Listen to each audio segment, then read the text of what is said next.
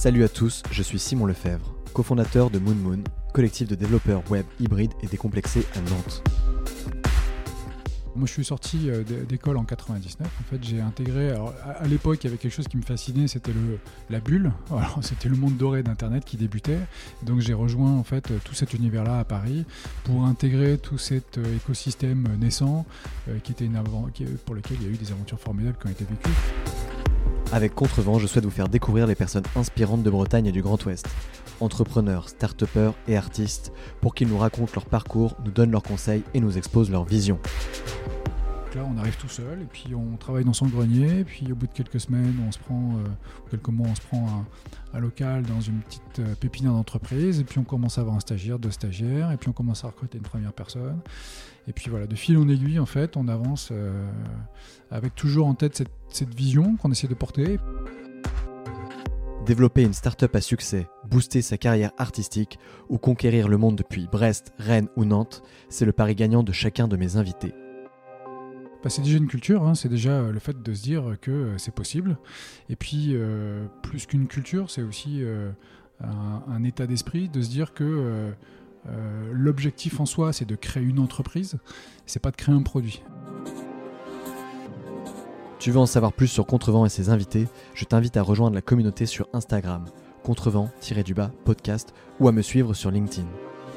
Augmentez le volume ou mettez votre casque. Le nouvel épisode de Contrevent démarre tout de suite. Bonne écoute. Bonjour Olivier. Bonjour. Comment vas-tu? Très bien, merci.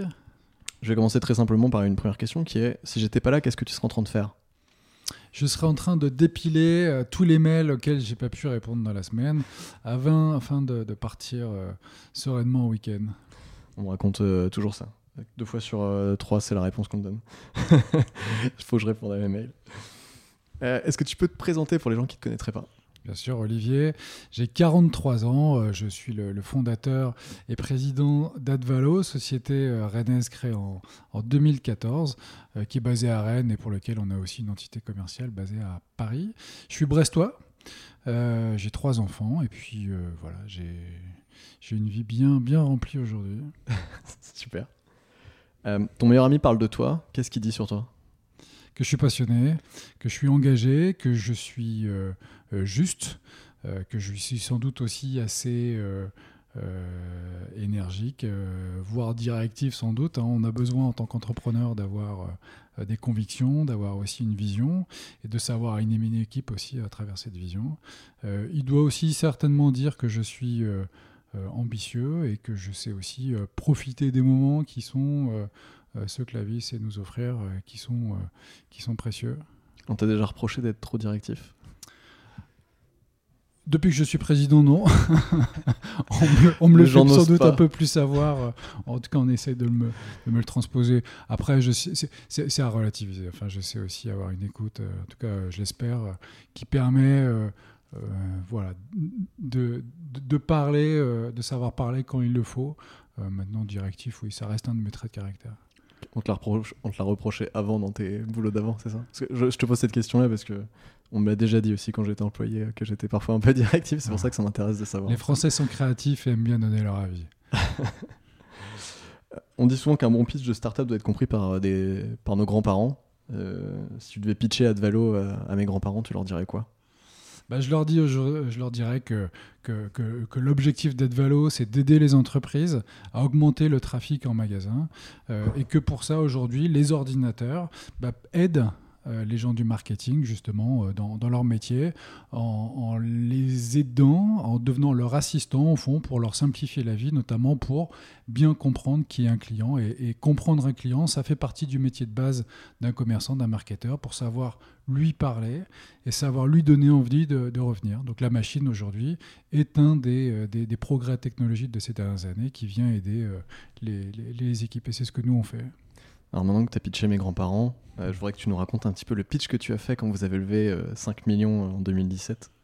il n'était pas si différent que ça. Hein. Euh, le, les enjeux qu'on adresse sont des enjeux qui sont relativement universels, hein, qui sont des enjeux d'acquisition et de fidélisation. toutes les enseignes, quel que soit leur secteur d'activité, ont des enjeux d'acquisition et de fidélisation client.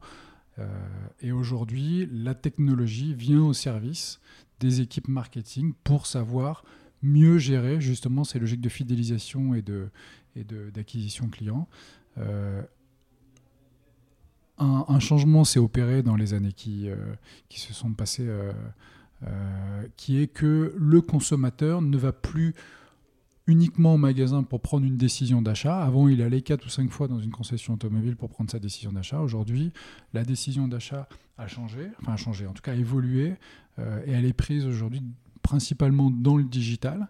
Et donc aujourd'hui, il faut arriver à accompagner le client dans son processus de décision, bah, là où la décision est prise, c'est-à-dire dans le digital. Et aujourd'hui, donc il faut mettre en place des nouvelles pratiques, des nouvelles formes d'accompagnement du client dans le digital. Et c'est ce que la technologie permet aujourd'hui de faire. donc c'est ce qu'aujourd'hui nous faisons et on accompagne beaucoup de grandes enseignes. On travaille avec des grandes enseignes comme But, comme le groupe Beaumanoir, qui sont nos voisins ici, justement, dans cette transformation qui est celle de dire que le consommateur aujourd'hui n'est plus simplement présent que physiquement, mais doit aussi être accompagné au fond sur tous les points de passage qu'il peut avoir avec une enseigne. Ok. J'ai un peu fouillé sur ton LinkedIn pour préparer cette interview mhm. et j'ai vu que tu n'avais pas mis les études que tu avais faites dessus. Ah bah écoute, Est-ce que tu peux nous expliquer euh, euh, Non, non, c'est très, très, simple. Alors ce que j'ai fait, moi j'ai un diplôme, euh, enfin j'ai un double parcours en fait qui est à la fois ingénieur et également j'ai une formation en finance donc que j'ai voulu compléter parce que très tôt je me suis aperçu que faire du développement euh, ça, n'était pas forcément ce que je souhaitais faire rapidement et que euh, en revanche là où moi j'avais euh, sans doute une appétence c'était sur le lié sur le lien entre ben, un besoin qui est exprimé par des marketeurs ou en tout cas par, un ensemble de gens qui sont plutôt tournés autour du besoin et cette capacité à faire l'interface avec des ingénieurs. Donc c'est là où aujourd'hui, moi, j'ai souhaité dès le début en fait me, me déployer. Ok. Alors là, il va falloir te repartir dans le passé. Euh, l'été après ton bac, tu pensais que tu serais où en 2020 L'été que je serais euh, après mon bac, hein. alors déjà c'était pas tout à fait 2020, mais, mais non c'était pas en 2020, euh, mais tu pensais que tu serais où oui, en 2020 je, je, savais que je serais entrepreneur.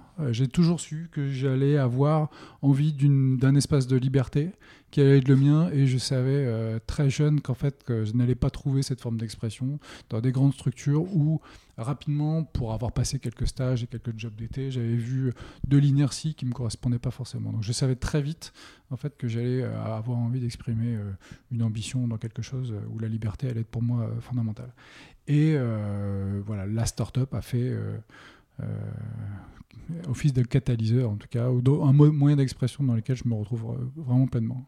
Et euh, tu avais une stratégie à la base euh, pour devenir entrepreneur ou tu c'est-à-dire j'avais oui à ce moment-là tu t'es dit euh, qu'est-ce que je vais bosser un peu 4 5 ans dans une boîte et puis en fait je vais apprendre et, à terme je trouverai une idée ou tu avais déjà une idée peut-être d'ailleurs? J'ai eu très tôt des idées autour de ce que je fais aujourd'hui. Mais j'ai mis du temps avant de pouvoir euh, me lancer efficacement. Donc euh, j'ai voulu avoir des expériences internationales, j'ai voulu travailler avec des Américains, j'ai voulu travailler dans le domaine du digital, du monde de la technologie. Donc voilà, j'ai pris le temps en tout cas d'apprendre. Euh, c'est un des conseils que je fais moi à tous les, jeunes qui, sont justement en phase de lancement de start-up, etc. Je trouve que parfois il y a un peu un manque d'expérience autour de ce qu'est une entreprise, de ce qu'est la vie dans une entreprise, de ce qu'est voilà, une façon d'organiser une entreprise, etc. Et moi, j'ai eu en tout cas cette envie d'abord d'apprendre avant de, pouvoir me lancer efficacement. Moi, je suis sorti euh, d'école en 99. En fait, j'ai intégré. Alors, à, l'époque, il y avait quelque chose qui me fascinait, c'était le la bulle. c'était le monde doré d'Internet qui débutait. donc, j'ai rejoint en fait tout cet univers-là à Paris pour intégrer tout cet euh, écosystème naissant, euh, qui était une pour lequel il y a eu des aventures formidables qui ont été vécues. pour, pour, te raconter, une, enfin pour te citer une anecdote, la première entreprise pour laquelle j'ai travaillé, c'était une start-up américaine qui s'implantait en Europe. Euh, fin 99. Euh, je suis arrivé, j'étais le dixième à peu près. En six mois, on est passé de 10 à 60. Six mois après, on était 120. Six mois après, on était 60. Et trois mois après, on était 6. donc, euh, comment en moins de deux ans, tu vis une aventure humaine incroyable Comment tu vis un cycle d'entreprise incroyable euh, et je te passe le détail un petit peu de tout ce qui a pu être vécu euh, dans cette aventure euh, On fera un deuxième podcast pour ça. Mais oui, il y a vraiment des, histoires incroyables derrière. Et donc, comment en quelques temps tu apprends en fait à comment tu réalises qu'en fait une entreprise n'est pas aussi aussi inertielle que ça peut l'être quand tu vois des structures qui existent déjà depuis des années. Et que donc il y a un vrai dynamisme, il y a des vrais enjeux, il y a une vraie passion, il y a une vraie intensité qu'on peut trouver dans des environnements d'écosystèmes. Et donc suite à ça, après j'ai rejoint Google, par chance probablement. et donc là, bah, c'est la découverte d'un monde incroyable, le monde international, le monde de, la croissance, de l'hypercroissance, le monde de, euh, de la découverte, de, de, l'organisation, euh, de l'exigence, de tout ce qu'on peut imaginer en fait et qui fait envie euh, quand, quand, on débute. J'ai deux questions par rapport à ce que tu viens de dire qui, qui, je pense, vont intéresser pas mal les gens. La première, c'est tu as dit, et on en a discuté avant le podcast, tu disais on manque un, peu d'une culture euh, d'entreprise, peut-être même d'entrepreneur, euh, très jeune en fait, peut-être des choses qu'il y a aux États-Unis. Euh, est-ce que tu aurais des, recommandations comment tu vois les choses Comment il faudrait qu'on fasse pour que les gens soient un peu plus sensibles à, cette culture-là, à cette peut-être flexibilité, cette niaque un peu américaine, peut-être en exemple? Bah, c'est déjà une culture, hein. c'est déjà euh, le fait de se dire que euh, c'est possible. Et puis, euh, plus qu'une culture, c'est aussi un, état d'esprit de se dire que l'objectif en soi, c'est de créer une entreprise, c'est pas de créer un produit. Avec ce que ça a comme, comme, comme vraiment de différence, c'est que je dois faire quelque chose, mais qui doit à un moment donné me servir à gagner de l'argent. Et cet argent, bah, c'est ce qui est le nerf de la guerre, en tout cas pour les entreprises. Donc il y a vraiment cette ce tabou. Je ne sais pas si c'est une forme de tabou. Aujourd'hui, je trouve que les choses évoluent euh, sur ce sujet, mais euh, vraiment cette prise de conscience que euh, une entreprise en soi, c'est pas c'est pas quelque chose de négatif. Au contraire, c'est quelque chose qui, qui, crée de la dynamique, qui crée de la convivialité, qui crée des ambitions, qui vient nourrir, je sais pas, des, des, des envies et, qui donne du sens, euh, mais que pour ça, il faut avoir vraiment cette conscience de faire du business, et que le business, c'est euh, des clients à satisfaire et des clients qui euh, vont être contents de payer pour un service qu'on va leur proposer. Et cette culture du business, c'est vrai que c'est aujourd'hui quelque chose, en France, à fortiori en Bretagne, qui n'est pas la plus représentée. Tu penses que ça passe par quoi pour changer justement cette mentalité? La, culture, c'est compliqué parce que c'est ce qui est, ce qu'il y a de plus. justement. C'est ce qu'il y a de plus. Euh, c'est par l'exemple. Hein. Enfin, moi, j'ai du mal à voir une démarche systémique qui dit on va changer la culture en France autour de ça. Ça, reste par l'exemple, à mon avis, plutôt des logiques bottom-up, c'est-à-dire c'est vraiment à travers des exemples de startups qui fonctionnent autour, euh, que, que, ça va donner euh, de l'écho, que ça va donner une forme de caisse de résonance auprès d'un jeune public dont tu fais partie, qui vont avoir envie justement de s'exprimer là-dedans. Et c'est plus simplement avec. Et, là, pour le coup, je trouve qu'il y a beaucoup, beaucoup d'audace sur, euh, sur, sur, ces nouvelles structures qui arrivent en se disant en France, on a euh, euh, un vrai savoir-faire, une vraie expertise qu'on ne retrouve pas beaucoup. Et donc, on a vraiment des cartes à jouer. en s'enlevant progressivement ce côté naïf du on va on va pas y arriver nous il y a encore des étapes à passer, notamment dans la compréhension de ce qu'est une scalabilité, enfin comment on s'est donné de l'échelle à une entreprise.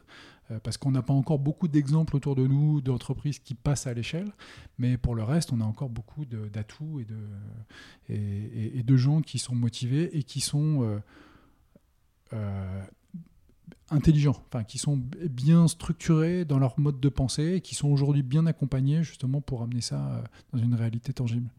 Tu parlais aussi de ma deuxième question par rapport à tout ce que tu avais dit avant aussi, c'était l'espèce de d'ascension dans la boîte dans laquelle tu bossais ou qui vous êtes monté à 600, je sais plus ce que tu m'as dit. 120. 120 et vous êtes redescendu à 6, tu vois. Euh, on va pas avoir le temps de, développer ça, c'est dommage, mais c'est quoi, euh, c'est quoi la leçon euh, la plus importante que tu as retenue de cette expérience? Bah, que tout peut être fragile, hein, que donc du coup tout du jour au lendemain peut, voilà, peut monter comme peut descendre. Donc l'important, au fond, c'est pas tant le résultat que la façon dont on y arrive, quoi. Et que euh, ce qui compte, c'est euh, trouver un cadre d'expression qui, certes, amène de la sérénité à un ensemble de collaborateurs, parce que l'objectif, c'est pas forcément d'amener de vivre dans du stress et dans de l'urgence permanente, mais qu'au fond, ce qui est le plus sympa, c'est le chemin qu'on mène. C'est-à-dire que moi, je regrette rien de ces deux ans. Ça a été une année formidable, aussi bien en montant qu'en descendant, et que euh, c'est ça qui a de la valeur. C'est pas tant le résultat final. Là, le résultat, il a été ce qu'il a été, mais rien que pour l'expérience de vie, si tu veux, le sens que, que j'ai pu avoir pendant deux ans. Euh, bah voilà, c'est des expériences qui sont absolument incroyables. Tout ce que tu as appris. après cette expérience-là, c'est là où tu es devenu CTO de Connexence, juste après?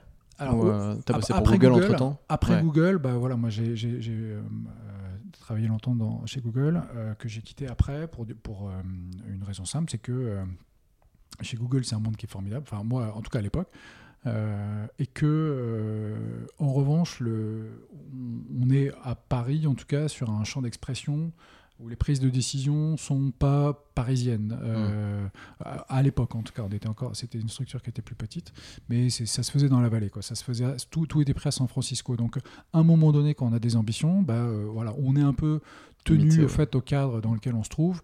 Et dès qu'on a euh, plus d'ambition que le cadre peut, peut, nous donner bah voilà on souhaite aussi prendre un peu son envol et donc c'est à ce moment là moi que j'ai alors j'ai une, une j'ai voulu j'ai souhaité aussi avoir une expérience de direction j'ai pris aussi pendant euh, un peu moins de deux ans une expérience euh, de, directeur d'une grande entreprise euh, pour voilà,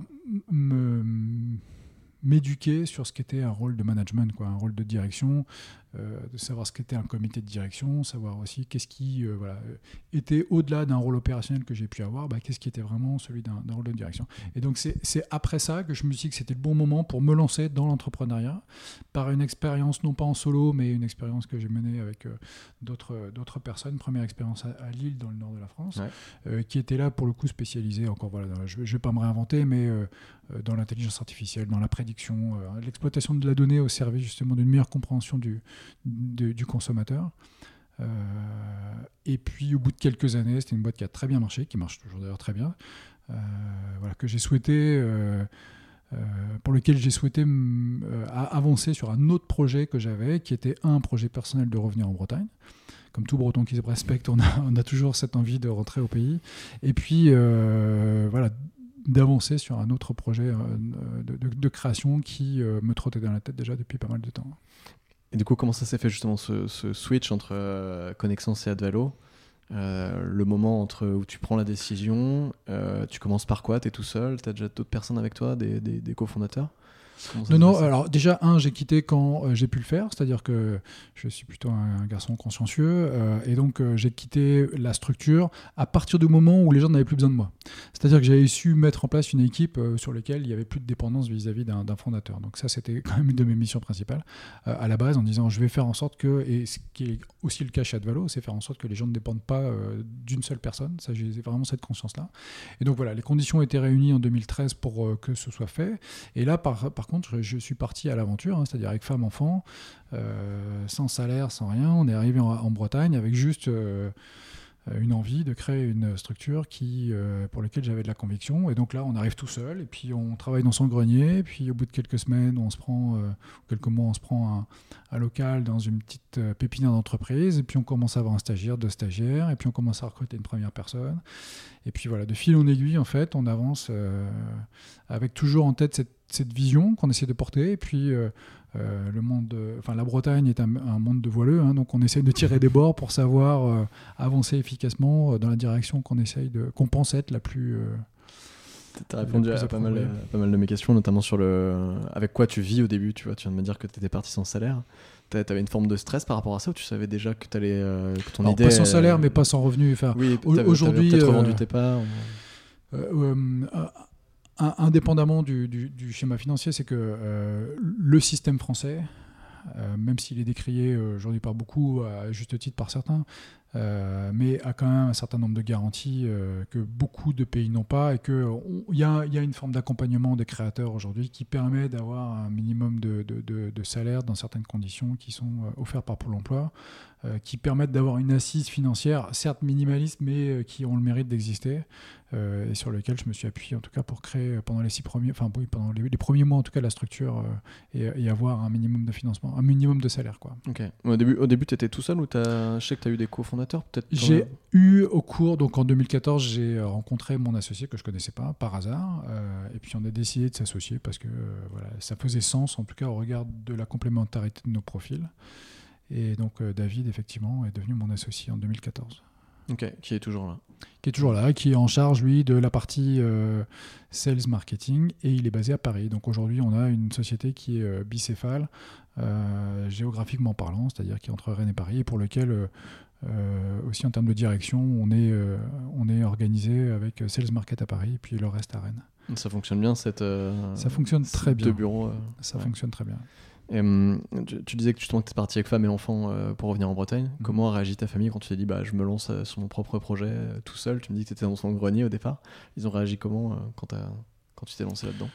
M- mais, Il n'y a jamais eu vraiment d'appréhension là-dessus. Enfin, ça Ouais. reste de dire bon, t'es sûr Et puis globalement, c'est des gens qui me font confiance, donc ils savent que je suis quand même quelqu'un de rationnel et que cette rationalité ben, euh, se transpose dans une prise de décision qui n'est pas euh, basée sur de l'émotion, quoi. C'est basé sur un truc, euh, c'est un process qui dure deux ans et qui fait qu'on ne laisse pas grand-chose au hasard quand, quand on décide de le faire. En l'occurrence, moi, j'ai pas, j'ai pas laissé grand-chose au hasard, même si la réalité de la vie fait qu'on ne sait pas trop où ça nous mène, mais que un minima, on essaye d'avoir quelque chose qui est assez construit. Est-ce que tu connais Vincent Roux? Non. Euh, c'est le président de, du réseau Entreprendre Atlantique, qui a monté plusieurs boîtes sur Nantes et que j'ai eu la chance d'interviewer il, il y a deux semaines, enfin trois semaines. Euh, il a dit quelque chose d'assez intéressant. Je, vais- je te demander si tu es d'accord avec ça. Il me dit euh, on crée des entreprises sur des névroses, des blessures ou des revanches. Tu penses quoi de cette phrase Oh, chacun chacun euh, va l'assimiler comme il l'entend. Je sais pas. Moi, je suis un pragmatique et je ne suis pas assez analytique, en tout cas, pour rentrer dans ce genre de considération. Donc, moi, j'ai des envies. Après, que les envies soient issues d'un tel truc ou d'un tel truc, ce qui est sûr, c'est que je choisis de faire ce que je fais parce que j'aime ça. Euh, après, euh, que j'ai, pour- pourquoi je l'aime, ça, c'est, ça, c'est une forme de. euh, enfin, il peut, il peut sans doute y avoir matière à débat, mais, mais ce qui est sûr, c'est que l'intensité que je vis aujourd'hui, je la, je la changerai pour rien au monde. On va parler un peu plus d'Advalo maintenant.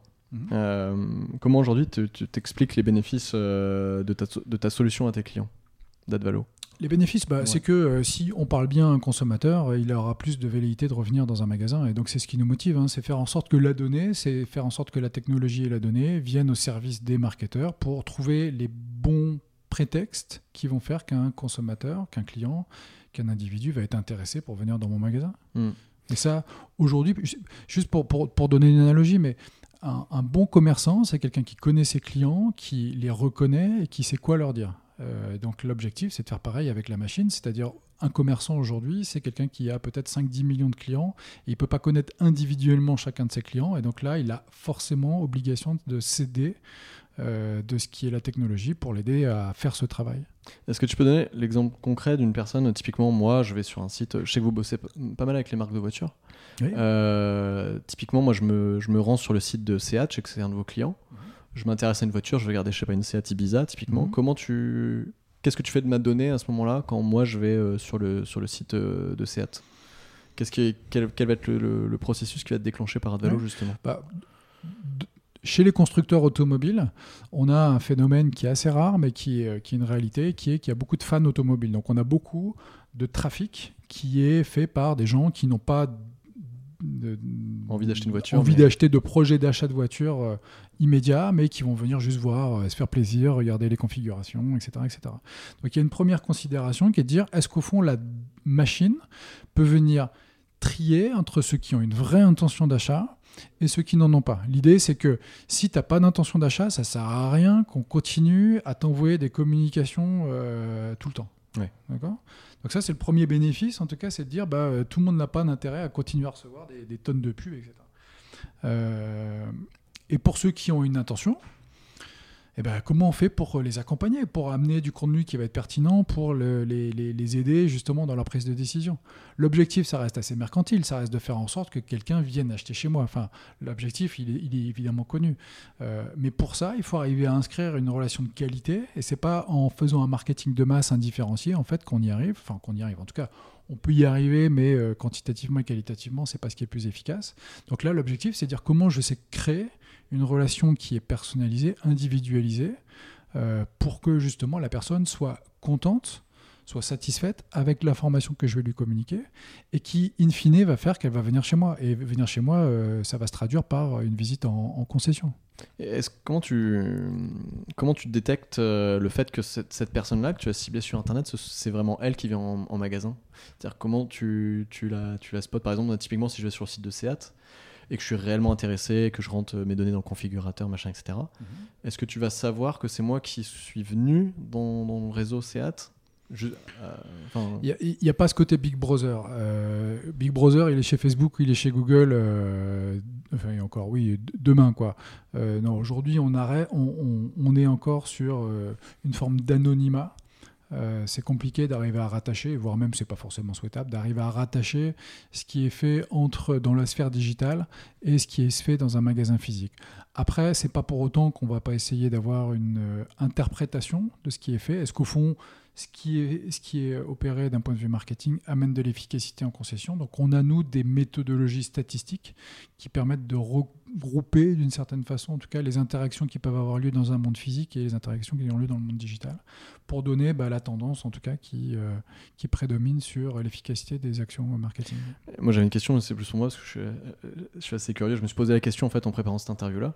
Est-ce que vous utilisez seulement, euh, je vais reprendre l'exemple de Seat, mais si on utilise est-ce que vous utilisez seulement les données de mon parcours sur, le, sur les sites de SEAT ou vous allez, par exemple, si je vais sur le site d'AutoPlus, mhm. est-ce que tu vas te servir ces données-là pour communiquer à SEAT le fait que moi, euh, Simon, j'ai été euh, sur le site d'AutoPlus et que je suis potentiellement intéressé par l'achat d'une voiture?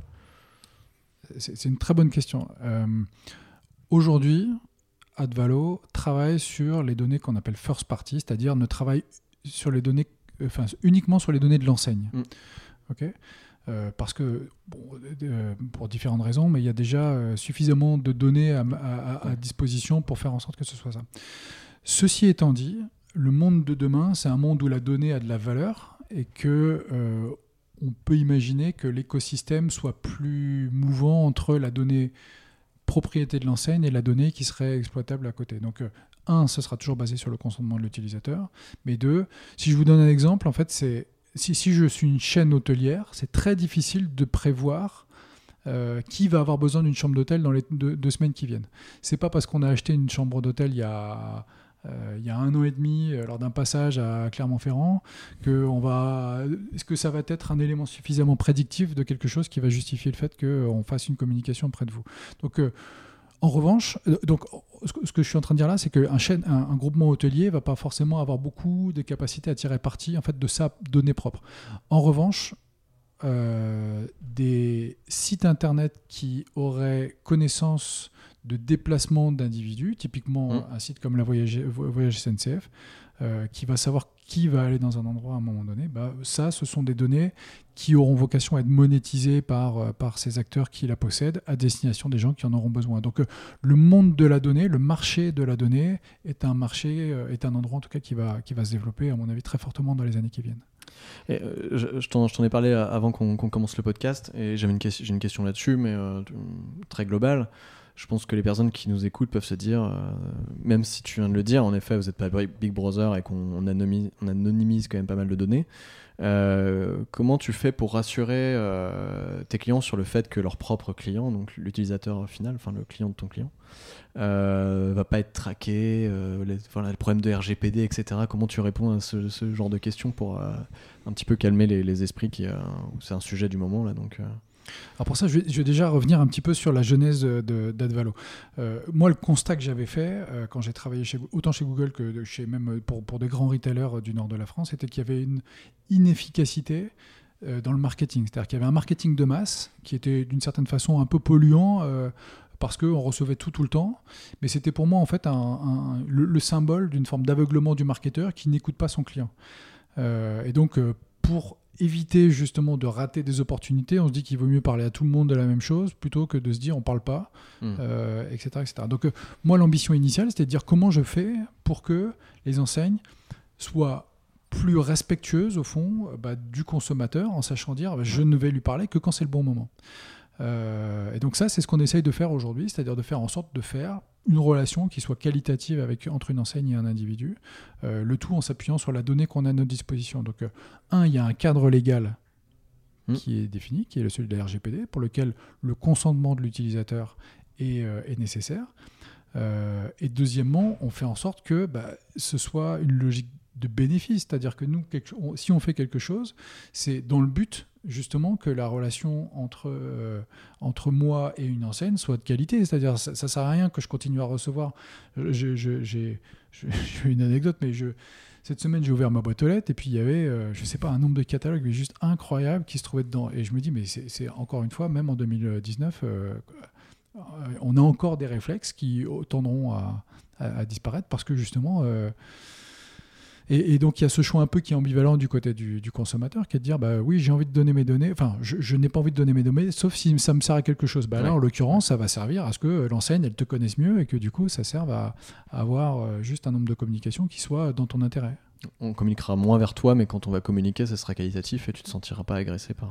C'est l'ambition. ouais. Et, et c'est marrant ce que tu viens de dire. parce que- Enfin, c'est marrant, c'est pas marrant, mais en préparant ce truc-là, euh, enfin cette interview, vu une vidéo de toi où tu dis justement c'est en quelque sorte du marketing écologique. Alors, Mhm. euh, Dvalo est pas une boîte écologique, mais c'est vrai que ça, ça- les gens commencent à prendre conscience que de euh, d'envoyer des mails, ça pollue. Et du coup, tu viens aussi limiter ça euh, pour. pour- Je n'irai pas jusqu'à dire qu'on a des démarches RSE pour l'instant, voilà. mais ça participe en tout cas à l'effort d'ensemble. C'est-à-dire que euh, faire mieux avec moins, c'est l'objectif. euh, Enfin, en tout cas, la jeunesse, c'était ça. C'était de faire en sorte que euh, l'efficacité marketing soit euh, améliorée grâce justement à la connaissance qu'on peut avoir sur un individu. Non, mais je trouve que c'est un argument hyper intéressant à mettre en avant, tu vois, même si en effet, euh, ça peut-être pas tes clients, euh, c'est- on peut peut-être pas se dire euh, la démarche écologique, c'est peut-être pas, ça les intéresse peut-être pas forcément, mais en tout cas, c'est c'est bien de, de se dire qu'on va, on va envoyer moins de mails, quoi. Euh, en- alors, en 2017, vous avez levé euh, des fonds, Mhm. euh, 5 millions, je crois que c'est ça, hein, auprès de, de trois différentes structures. Euh, et euh, est-ce que tu peux nous expliquer un peu comment s'est passée cette levée de fonds et, pourquoi vous avez eu besoin de la faire? Euh, Parce que si, je pose cette question-là, c'est parce que très régulièrement les gens se posent la question de la, levée de fonds. Est-ce que c'est utile? Est-ce que c'est pas utile? Pourquoi il faut en faire? Euh, mais Tu le dis toi-même d'ailleurs dans certaines vidéos aussi. Cette levée de fonds, c'est juste c'est un outil. Euh, c'est pas la boîte ne repose pas là-dessus, on gagne de l'argent. Mais est-ce que tu peux expliquer aux gens euh, à quoi vous a servi justement cette levée de fonds? Ouais, alors nous, nous, déjà, quand on a fait une levée de fonds, la boîte était rentable, enfin en tout cas était à l'équilibre. Euh, et justement, ça nous a servi. Alors, il y a- Notre contexte, c'était qu'on avait envie d'accélérer et donc de rentrer dans une stratégie d'investissement. Et cette stratégie d'investissement, c'est de pouvoir euh, recruter euh, en anticipation de revenus. Et donc, pour financer en fait cette, euh, cette anticipation, il faut du cash. Et, et- là, la levée de fonds vient remplir son rôle, qui est de dire on va venir injecter du cash dans la structure pour qu'elle finance son investissement. Et cet investissement, à un moment donné, va permettre de dégager des, euh, du, résultat. Et donc, ce résultat, bah, ça va être du chiffre d'affaires en plus, ça va être un certain nombre d'éléments qui vont venir justifier le rôle de la levée de fonds. Des fois, ça marche, des fois, ça marche pas. Euh, dans mon cas, euh, j'ai pas eu besoin d'avoir une levée de fonds en amorçage parce que certains ont besoin de lever des fonds en amorçage parce qu'il y a besoin. Bref, il y a, il y a énormément besoin d'investir Mm. dans, du matériel et donc ça, bah, euh, concrètement, euh, même après quelques années, euh, on n'a pas encore forcément des revenus qui sont issus de ça. Donc euh, voilà, c'est- très variable. Ce qui est sûr que c'est dans mon cas, je l'ai fait quand j'ai eu besoin d'accélérer. Je vais revenir un petit peu en arrière, mais quand tu, tu- quand tu, quand tu expliques ça, je t'imagine justement seul avec euh, ton PC au départ euh, pour développer la plateforme, et tu viens de le dire, tu as été rentable euh, très vite, en fait, tout de suite. Euh, Pas, pas tout de suite, hein, mais on a bon. été rentable euh, au bout de deux ans. même. bah, t'as pas eu besoin de lever de fonds en tout cas, donc c'est un Mhm. bon signe, tu vois. Même, euh, tu as commencé à avoir certains employés au bout de quelques temps, même des, tu parlais de stagiaires tout à l'heure. Comment tu.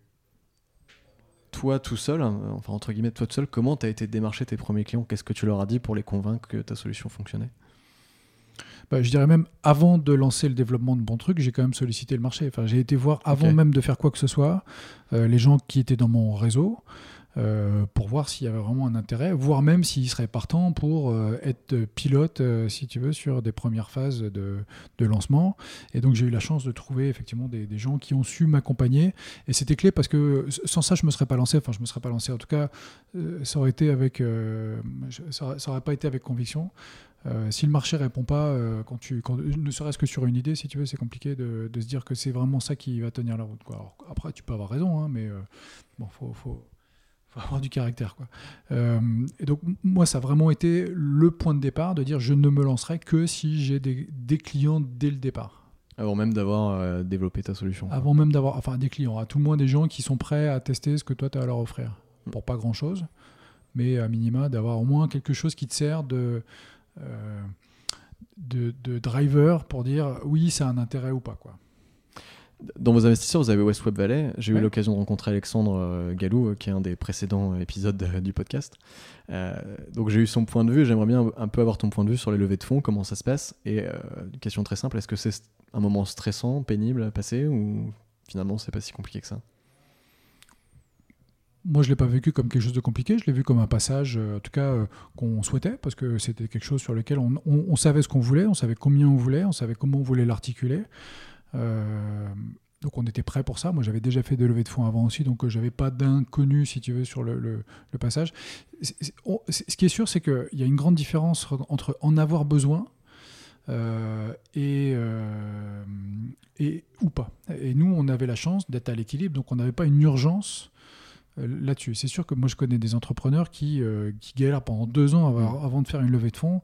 Je me dis que c'est pas sain en fait de travailler dans cette forme-là. Il vaut mieux avoir euh, quelque chose de concentré pendant deux trois mois et rapidement avoir un retour. Si le marché au bout de deux semaines, enfin euh, au bout d'un mois, en fait, euh, les, fonds d'investissement vous disent c'est trop tôt, bah, il vaut mieux repartir et se dire je vais trouver d'autres formes de, de financement euh, Mm. et, et pas passer son temps à courir après une forme d'argent euh, qui est une forme d'espèce d'aveu de faiblesse, en tout cas autour de ce qu'est le produit. Donc il vaut mieux aller les voir quand on a euh, de la certitude. Ça reste des financiers, ça reste des gens qui vont analyser un, enfin, un, PNL, un, un compte d'exploitation euh, et qui vont savoir évaluer justement s'il y a de la pertinence ou pas sur ce compte d'exploitation. Donc il vaut mieux avoir ça plutôt qu'espérer que se dire c'est eux qui vont me payer mon salaire. Et ça, c'est souvent un des, un des défauts, en tout cas un des, des difficultés qu'ont les jeunes entrepreneurs parce qu'ils ont du mal à assimiler en fait entre je dois gagner de l'argent et je vais aller chercher de l'argent pour financer mon développement. Eux, ils voient ça d'abord comme euh, une nécessité qui va Ouais. les payer. Est-ce que tu auras un conseil à donner justement pour réussir une levée de fonds? Si tu en avais un à donner. Bah, il faut gagner de l'argent, il faut avoir des clients. C'est un bon conseil. Euh, tu, tu me disais, euh, tu- on a parlé de ça ensemble euh, en off, mais ça m'intéresse que, que tu répondes dans ce podcast-là. T'es, du Finistère, hein, c'est ça? Je suis, oui, de, de Brest. De Brest. Euh, pourquoi t'as- t'as pas, tu n'as pas pu t'installer à Brest justement Pourquoi t'as pas pu installer ta boîte à Brest? Je sais que ça- c'était une volonté à la base, mais que finalement tu as finalement décidé de venir à Rennes. Est-ce que tu peux expliquer un peu? Parce que moi, mes clients sont. euh, les, les centres de décision avec lesquels je travaille sont majoritairement parisiens. Donc la, la Rennes avait cette simplicité, euh, cette proximité en tout cas, qui était pour moi importante, d'une part. Deuxièmement, c'est aussi un bassin euh, universitaire très important à Rennes autour des ingénieurs. Ouais. Moi, je travaille sur des technologies qui sont avancées. Euh, L'intelligence artificielle, il y a besoin d'expertise particulière. Et Rennes, c'est vrai, avait cette chance, a toujours cette chance d'avoir des excellences académiques ici. Donc, euh, on a en tout cas un, bassin de recrutement qui est hyper intéressant. Euh, Brest sera pour moi une, future étape, enfin une étape prochaine dans, ma vie professionnelle. Je, ferai un jour quelque chose à Brest. C'est pour ça que je voulais qu'on en parle parce que je sentais quand je t'ai vu au téléphone que euh, t'étais un un petit regret et que ça viendra un jour, tant mieux. Euh, Vous êtes titulaire du pass French Tech euh, Ouais. chez Advalo. Ça apporte quoi le pass French Tech? Ça sert à quoi c'est de la crédibilité et puis c'est un facilitateur euh, au sein des organismes publics. Ok, réponse directe mais euh, très, très bonne. C'est quoi ton meilleur souvenir dans toute cette aventure chez Advalo? Bon, il y en a plein, je ne vais pas la réduire à un seul, mais euh, hier soir, on avait le repas de Noël euh, des- des- de, de l'ensemble des collaborateurs. De voir des collaborateurs heureux, de voir des collaborateurs qui viennent avec leurs conjoints, avec leurs enfants, qu'il y a un Père Noël euh, qui arrive. euh, voilà, c'est des, moments qui, sont, qui, qui, valent, qui valent tout l'or du monde. Malheureusement, je vais aussi te poser la deuxième question parallèle à celle-ci. C'est quoi ton pire souvenir dans cette aventure? J'ai pas de pire souvenir à proprement parler, c'est compliqué. Il y a des moments de tension, il y a des moments où évidemment euh, ça paraît toujours beau et rose de, vu de loin, mais la réalité c'est que bah, on a des bugs, on a on a des gens qui partent, on a des gens voilà, qui sont pas contents, comme partout. mais on essaye de le faire avec honnêteté, on essaie de le faire avec transparence, on essaye de le faire euh, en gardant euh, l'envie euh, d'avancer. Et comme pour, mon expérience, comme pour ma première expérience, je, ne regrette rien en fait de tout ce qui a pu se passer. Euh, c'est pas des bonnes ou mauvaises nouvelles, c'est juste un chemin. Et puis le chemin, bon, on sait bien qu'il y a des fois c'est pas facile, des fois c'est plus facile. et puis c'est des vraies aventures. Donc en soi, non, c'est pas quelque chose qui me, qui me pose beaucoup de problèmes de, de mauvaises nouvelles. Ça marche. Étant donné qu'Advalo fait de la prédiction, de marketing un peu, marketing individualisé, je fais un interview prédiction très rapide, puisqu'on est, on est, on est court sur le temps. Advalo est où en 2025 euh, Advalo est un acteur euh, international, donc euh, moi c'est vraiment mon kiff. C'est d'en faire un acteur qui a une dimension internationale. Et donc la dimension internationale, c'est nos voisins géographiques, l'Allemagne, l'Espagne, l'Angleterre, etc. voire même c'est d'avoir su se, transposer dans un autre continent et puis euh, qu'on soit voilà, une entreprise dont euh, la, convivialité euh, et la bienveillance restent les fers de lance, en tout cas au niveau des équipes. C'est qui le prochain GAFA qu'on ne connaît pas encore? C'est une bonne question. le prochain GAFA, ce sera sans doute un Chinois. Ok. Sur quelle techno? La techno, je sais pas, mais en tout cas, Aujourd'hui, on voit des Alibaba qui sont en train de, prendre pied aussi euh, euh, en, Europe. Donc, moi, je peux imaginer qu'il y aura à un moment donné euh, tous ces acteurs asiatiques, en tout cas, qui auront une masse critique qui fera qu'ils auront les capacités à, lutter contre, les gros américains. C'est une question un peu parallèle à celle que je viens de te donner, mais c'est quoi la prochaine techno qui va changer le monde? Ça arrive. Hein. Enfin, déjà, l'intelligence artificielle, c'est quelque chose qui est une nouvelle révolution industrielle. Donc, euh, euh, le fait que dans la santé, on puisse avoir en temps réel euh, les battements de cœur, qu'on puisse prédire le, bouleversement qu'on va connaître aujourd'hui, dans les années qui viennent, va, impacter tous les métiers. Il n'y a mm. pas un métier qui ne va pas être impacté. On parle de 50% des métiers qui vont changer dans les 10 ans qui viennent. Euh, donc euh, pour moi, c'est euh, il n'y aura pas forcément de révolution technologique, ce sera plutôt une révolution d'usage. Hein. c'est vraiment faire en sorte que l'intelligence artificielle ben, vienne remplacer un certain nombre de tâches qui sont aujourd'hui faites par l'humain, des tâches répétitives, mm. et pour lesquelles voilà, l'impact va être quelque chose qui va être incroyable. Alors on arrive à la fin de l'interview. Il me reste seulement 8 questions, mais c'est 8 questions rapides, je te rassure.